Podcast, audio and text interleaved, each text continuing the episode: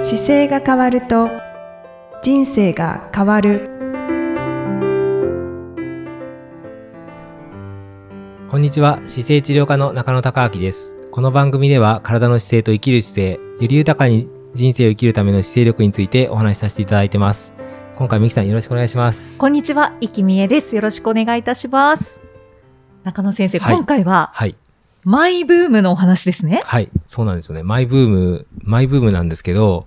えー、ちょっといろいろあの東海道53次を走ったりとか、はいいろんなイベントをしてきて、そろそろちょっとホームページを見たらですね、あ、なんか古くなってきてるなと思って、いいろいろ手直しをしなきゃいけないと思って、一回い見直してみようと思って、はいいろいろこう見直し始めたら、はいなんか結構、あの、しっかりウェブサイトができてそうだったけど、意外に違ってるなって、まあいつもあるんですけど、時間が経つと。。はいはい。で、もう一度こう見直していきたいなと思いながら、こう中野生態の歴史とかですね、そういうのを改めて、こう、細かく見直していくっていうのが今最近のマイブームで。ああ、そうなんですね。ホームページをこう更新するために。そうそうそう、そうなんです。あの、ホームページ更新するためっていうか、まあ一度見直すと大体手直ししたくなるんで、はいまあ一回ちょっと時期的にも、ここの青山の開業から15年経ってるんで、うーん。まあはい。一回直したりはしてるんですけど、まあいろいろ変わってきてることもあって、ちょっと一度見直してみようかなと思ったら、やっぱりいろいろ発見があってですね。はい。また新たな発見が。うん、あのー例えば四日市のホームページなんかは、あのー僕がそれこそ開業じゃなくて、中野世帯就職してすぐ作った時なんで、はい。かなり古いままなんですよ。あ、もうずっと。ずーっとに近いぐらい結構昔から使っていて、で、はいそこにある写真をこう見直しながら、そう、そういえばこの写真とここの写真の間に写真がないなとか、ももうちょっ。とここってどうなってたんだろうっていうのはちょっと細かく気になってきて、はいまあ父に確認したりとか、 はい。 あの、創業した時の写真がもうちょっとどっか出てこないのかなとか、なんかそういう話を父に相談してこう調べるようなのが最近のマイブームでしたね。ああ。はい。じゃあ新たにこう写真を掘り出したり。そう、あのーなんか父がここにあるかもって言って探してくれてるっていう話と、まあ、あのー四日市も開業した時の場所から、ちょっと若干場所が移動ししてる時期があるんですけど、その日移動した時のタイミングをちょっと聞いて書き直したりとか、へーなんかそんなことを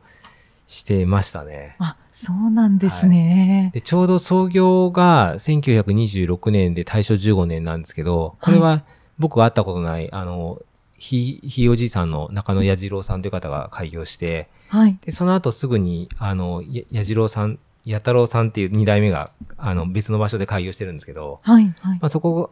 のところがちょうど今現在の四日市本院の、まあ、駐車場がある場所が、その場所なんですけどね。ああ、そうなんです、ね。で、そこに、そこで開業してて、そこから今のあるところに、こう、いつ移動したかとか、うーん。そこの、まあ、改装したのがいつだったかとかっていうのをちょっと確認、改めてちょっとしながらですね。はいはい。で、当時ってどんな患者さん見てたんだろうっていうのをちょっと父に聞いたりとか、ああ、はい気になりますよね。はい。で、そもそもね、あれだったら調べてて、あ、そうだなと思ったのは、大正15年に創業してるんですけど、大正15年って、あの、中野生態っていう生態っていうじもの自体がかなり新しい仕事だったんですよ。はい。で、新旧っていうのはあったんですけど、あんまさんとかもいて、で、まあそれを届け出するような仕組みになっていたりとかがあってですね、まあ当時の医療機関係の状況っていうのはどういう状態だったかなってちょっと改めて見直したりしながら、はい。そもそもこの昭和の初めって何歳まで寿命なんだろうと思って、あ平あ、均寿命をちょっそうとですね調べてみたんですよ。はい。で、ちょっとびっくりしたんですけど、大正15年から昭和5年の平均寿命っていうのが、北海道のデータが残ってるんですよ。はい。ん何歳だと思います平均寿命う。ーん。60歳ぐらいに感じますよね。はいそれがね、44歳なんです。本当ですかそう、44歳なんですよ。だからそれは、多分生まれてすぐ亡くなってるっていうことが今よりも明らかに多いから、多分け、衛生状態とかが良くなくて、ああの、日本の戦前の状況を、あの、どうも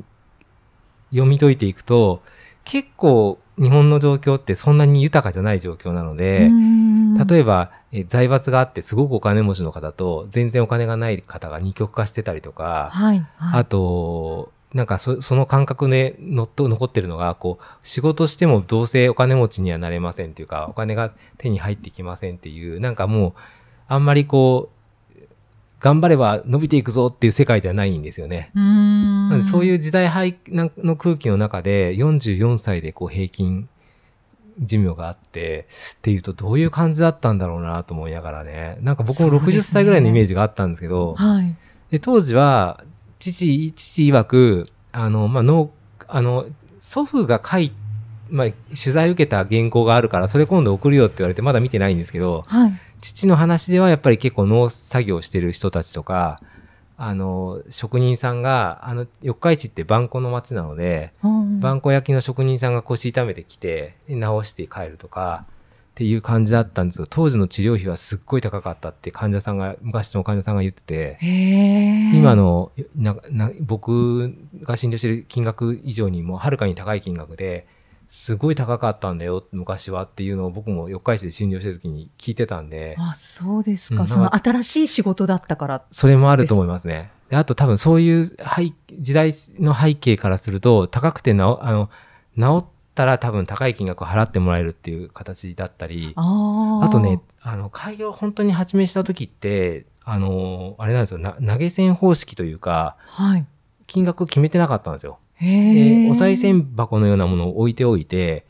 で、そこに、あの、好きな金額を入れていいですよっていうやり方だったんですよねう。ーんそうなんです ねなので、まあ前の方が多分1万円に近い金額とか2万円に近い金額入れれば多分それが入ってくるような形だったりするはずなんで、はい結構、だでもお金はないけどお米がある方はお米を入れたりとかう、んっていうのはなんか聞いたことありました、昔から。時代ですだからね何があっても生きていける仕事だよとは聞いてたんで、はいはい、まあ、今ちょうどこの2023年もこれからいろんな動きが出てきそうなんですけど、まあ、どんなことがあっても多分その仕事としては成り立ってくるし相手にが喜ぶ価値だけ提供すればあの伸びてくく仕事なんだろうなとは思うんですけど、はいまあ、当時こう振り返った時にその44歳が平均寿命だったっていうのがちょっとショックを受けてう。ん本当ですね。 どうやって人生設計すればってい多分う。人生設計じゃないんじゃないですかね。その時に、あな多分長く生きられてる方は、な70、80って生きてると思うんですけど、はい。多分そこの、全員が44っていう感じでは多分なかったんでしょうね。うん亡くなっ。てすぐ、あの、子供の頃に生まれてすぐ亡くなっちゃう方がいたりとか、はい。で、はい結果的に平均値が下がってるっていう。それにしても短いです よね。ね。で、それで、その次に、じゃあじゃあその先どうなったんだろうと思って、昭和25年ぐらいのを見てると、はい。昭和25年ぐらいの時だと60歳、65歳ぐらいなんですよ、平均寿命が。おぐっーと伸びてるんですよね。はいはい。で、今だと83以上には上がってきてるから、ぐっとも変わってはきてるんですけど、このなんか変化の仕方だけ見てると、はい。やっぱり、あの、一般的に生活してる時の常識の感覚でいくと、当然40歳、50歳ぐらいが人生で終わりだった時の感覚のまま今来てるので、はい。 100歳時代に対応して、やっぱり生活してないよなっていうのがなんか実感としてもあって、あじゃあ44歳ぐらいで、あの、亡くなってた時代のまま感覚がこう来てるとしたら、ーはい。準備するとしたら100歳時代をちゃんと生きようとしたら、半分の50歳の時に25歳ぐらいの体力があるのが当たり前になってないと、100歳の時に多分自分の体を動かすってことは多分できないので、はいはい。な。ので、やっぱり50歳の時に、僕は来年、今年ですけど、50歳の時にやっぱり25歳ぐらいの体力がある状態で、あの、迎えていくっていうことが、あの、現在は非常識ですけど、これからら先50年、100年っていった時は、多分そこは常識にしなきゃいけないのかなと思って、そうですはねい。そこ考えないといけないですね。なので、あの、僕も60歳の患者さんに、じゃあ走らなきゃダメですよとかってここで言うと、あの、僕のことを知っしあまり知らない方にとってはびっくりしますけど、知ってる方にとっては60歳からの方でもやっぱりちょっと歩いてみよう、はら早走りしてみよう、走ってみようって変わっていくので、うんだからこれからはだから60歳からでも走らなきゃいけない時代っていうのが、この先、出てくるんだろうなと思って、はい、ははい。本当ですね。そう考えると、そうですね。 まだまだもっと体力つけていかなきゃなってそう思なんです。いだからます。自分の中で、こう、いや、あの、過去の歴史からこう来て、で、僕も、その、今の仕事って、もともとその大学、子供の頃からこう順番に来た時にずっとやりたかった仕事ではなかったので、うんあの、大学の頃にインインドに、あの、行った時に、あ、自分の人生を考えるっていうタイミングがあって、この世界に入ってこようと思い始めるんですけど、なんかそういうターニングポイントもいろいろこう、時間軸で戻ってくると思い出してきて、うんあそうですよね。振り返ってると。なので僕の祖祖父なんかは、あの、僕が大学に行く時に医学部に行ってほしいってずっと言ってたんですよ。はでい。父親はあの自分が父親自体があの祖父からちょっとむ俺の仕事継いでよって言って継いだからなんか嫌々仕事してきたんですよ。まあ、そうだったんですね。なので父からすると子供たちには好きなことさせたいっていう思いで好きなことしなさいっていつも言い続けてたんで、はい。まあ、祖父があの医学部行かせろって言った時もやっぱりあえて一枚そこで壁になってあの強要はしなかったですけどねでも一応うん医学部は受けたんですけど大してそんなにやる気がなかったから僕自身もあの勉強に熱が入ってなくて入れてくれなかったですけどあーでもあの今考えるとやっぱりあの、まあ、す祖父のこう経歴をずっと年表で見てくると結構すごいんですよ鍼灸学会ん鍼灸鍼灸というかみ日本に戦後あのこういう主義の世界っていうのはあの、よくわからない世界だから一切廃止しましょうっていう時代背景があって、うんで西洋医学だけが医学としましょうって言ったんですよ終戦後すぐ。はい。でもそれは、いや、今まで、あの、こういうことで仕事にしてるからって言って、針の業界が、まず、針はし、針っていうのを使ってやる医療だから、それを認めてし資格資格にしなしてほしいっていうので、すぐ新灸の法律ができて、はい。はいでそれ以外にカイロプラクティックとか温熱療法とか電気療法っていうことをやってる人たちをまとめて、うんいやこういう仕事してるからこれを両術師と言ってこれも国家資格としてあの認めてくださいっていうことを言いに行くっていうグループがあったんですよ。はい。全全量教って言うんですけどそれ、まあ、あの当時うちの祖父がそれを力を入れて一生懸命動いていて、うんで結果的にはあの法制化されてなくてあーで結局あの法律上は国家資格にならないまま今に至るんですけどあそうなんでですね。もその戦前にしてた仕事の人たちは一応全寮教っていう両日司会というグループになってはカいイロプラクティックもそこ入ってくるんですけど、あまあ、ーその当時はそこでカテゴリーとしてグッとできててはい、はい。でそのそういうことをやっぱり国に訴えたりっていうことをしてたのが祖父だったんですよね。うーん。なのでそのやってた熱意を考えてくるといや確かに孫に後ついてほしいと思うよなと思って。そうでそすようね。 そういうのがなんか歴史の中のこの自分のあの年表のホームページに上がってたやつ見ながら、はい。あ、なんかちゃんとこういうふうになってると思いながらですね、うん感じるものが多かったですうんね。うんうんはいなんか改めてそうですよね。感慨深い気そうですね持ちになりますね。で、僕がね、その大学を違う方向に入った4月に祖父亡くなるんですよ。ああ、そうでなんです、ね、当時は何とも思ってなかったですけど、今年表見てて、あ、僕大学入ってなくなっちゃってると思って、あー。なんかちょっとがっかりしたのかなと思いながら。 違う大学入っちゃったから、がっかりしたんじゃないかななんて思いながらこう年表見てう、んで、その後、あの、まあ、大学行く間に途中でやっぱり大あのインドに行く機会が出てくるんですけど、急に、にあの、中学高校時代の友人から、インド行こうよって言われて誘われて、うんうんで、行くことになるんですよね。はい、はい。で、そこで、なんかやっぱり新しい世界というか、こんなに、あの、日本と違う国があるんだって僕自身がびっくりして、あの、少年との出会いもそあっうて。そうそうそうそうそうそう。それで、あの、この世界やってみようかなと思って変わってきたので、こう年表で見ていくとやっぱり意味があるんだなと思って、うんは本当ですね、い。はい。そうなんですよ。 自分年表があるっていいですね。そうですね。それがなんかこうね、あのじホームページみを作り直すとか見直すっていうことで気づき直せたから、やっぱり、あやっぱりこう今の仕事って意味あるんだなと思いながらですね。うんはい。いや、完全に中野先生は意味ありますそうよですね。ね。それでだから、なんかさっきの100年時代じゃないですけど、じゃあこれから100年時代に向けて、やっぱり体の使い方をちゃんと気をつけてないとダメですよってやっぱり伝える仕事がするべきにこう流れてるんだなと思いながら。そうですね、導かれてっていう感じがそうですしねますね。なんかマイブームっていうより自分自身みたいな感じになってました。そうですね。はい。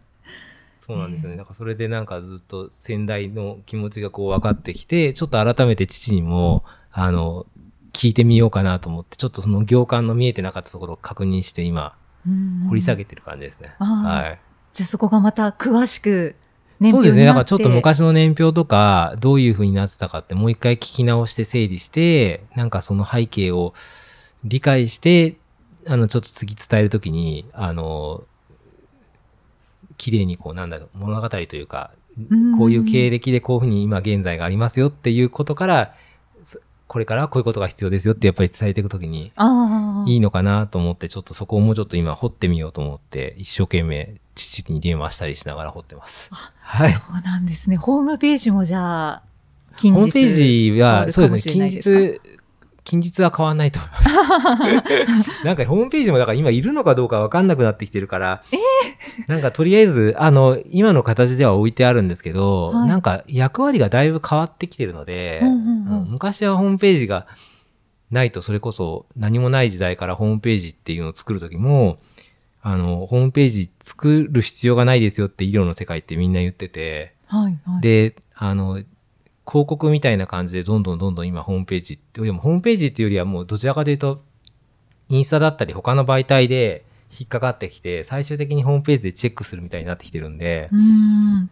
あホームページはあった方がいいですよね、やっぱり。そうですね。だからシンプルになんか時代が変わってるから、なんか必要なことだけ見れればうん。いいのかなっていう気もするし、そうですね。そうですね。まあ確かに SNS がかなり発達してるので。ね、だから安心感があればホームページはちゃんとあるんだっていうのが分かれば、はい。あの、いいのかなっていう気もしてますけど、まあうんうんちょっと歴史に関してだけはちょっと書いておこうかなと思って、あはい。はい。私も最初、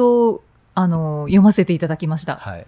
最初のあ本当ですか初めの時すごいに、昔やっぱり気になって、はい。 4代続いてるってどういう生態なんだろうっ ていう。確かに、4代はでも本当にね、いないのかな。多分、いあの、ずっとこう継続してち患者さんを見ていくっていうことをなりわいにして4代っていうのは、あんまり聞かないんですよね。そうですよね。なかな鍼か灸ない鍼と。灸院だとあるかもしれない。整体院っていう形では多分ないと思うんですよね。はいはい。うん。いや貴重ですよね。そうですね。だからその中でこう大事にしてきたものっていうのをやっぱりちょっと骨格として持ちながら、これからこういろんな治療する先生たちをこう作っていこうとするときに、やっぱりこういう流れを組んで、こういうことしなきゃいけませんよとか、この流れがあるから、こういうふうに判断した方がいいですよっていうのはやっぱり伝えていかなきゃいけないなと思っていてま、そうですね。はい確かにぐ。ちゃぐちゃに今なってきちゃってるんですよね、いろんなのが。何でうも。んうんうんで、いろんなぐちゃぐちゃな世界だから、やっぱり、いずれ、あの、ぐちゃぐちゃになっても多分淘汰されると思うんですけど、はいはい。その時にやっぱりしっかり技術力があったり、ちゃんと適切に仕事ができる状況であれば、それを頼ってきたり、いろんな方が多分ついてくると思うんで、うんあの今の何でもありの状況の時代だからこそなんか多分丁寧にやらなきゃいけないところがああるんだろう。なと思って、ちょっといろいろき基礎固めから見直してます。あは。ーなんか改めて歴史をお聞きしました。はい。そんな形がちょっと今のマイブームではいい。はい。そんな形で、いろいろ。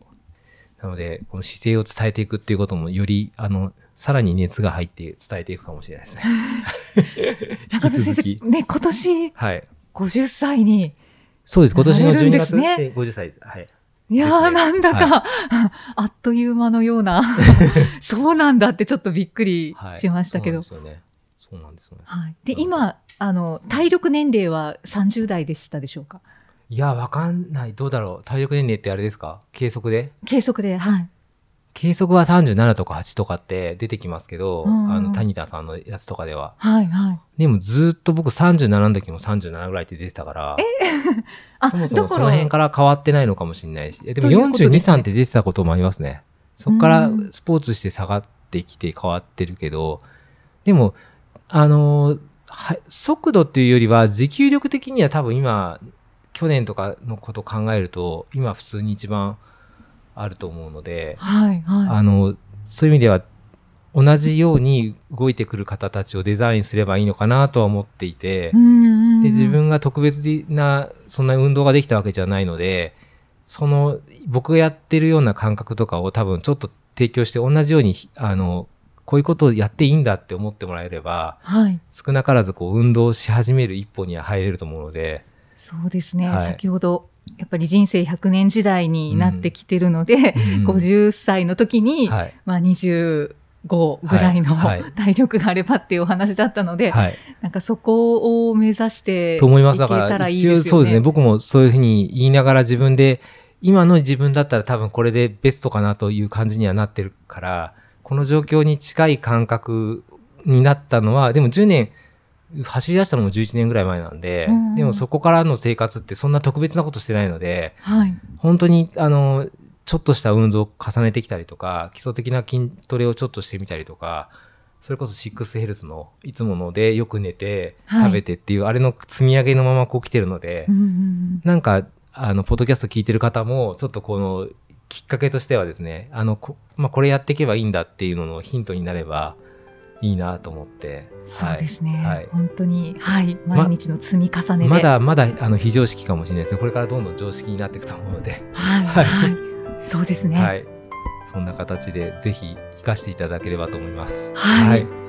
また次回もイキさんとお送りしていきたいと思います。よろしくお願いします。よろしくお願いいたしまあす。りがとうございましたあ。りがとうございました。この番組では姿勢や体についてのご質問そしてご感想をお待ちしておりますご質問とともに年齢体重身長性別をご記入の上中野生態東京青山のホームページにありますお問い合わせフォームからお送りください体を見直す時間は人生を見直す時間である姿勢治療科の中野孝明でした。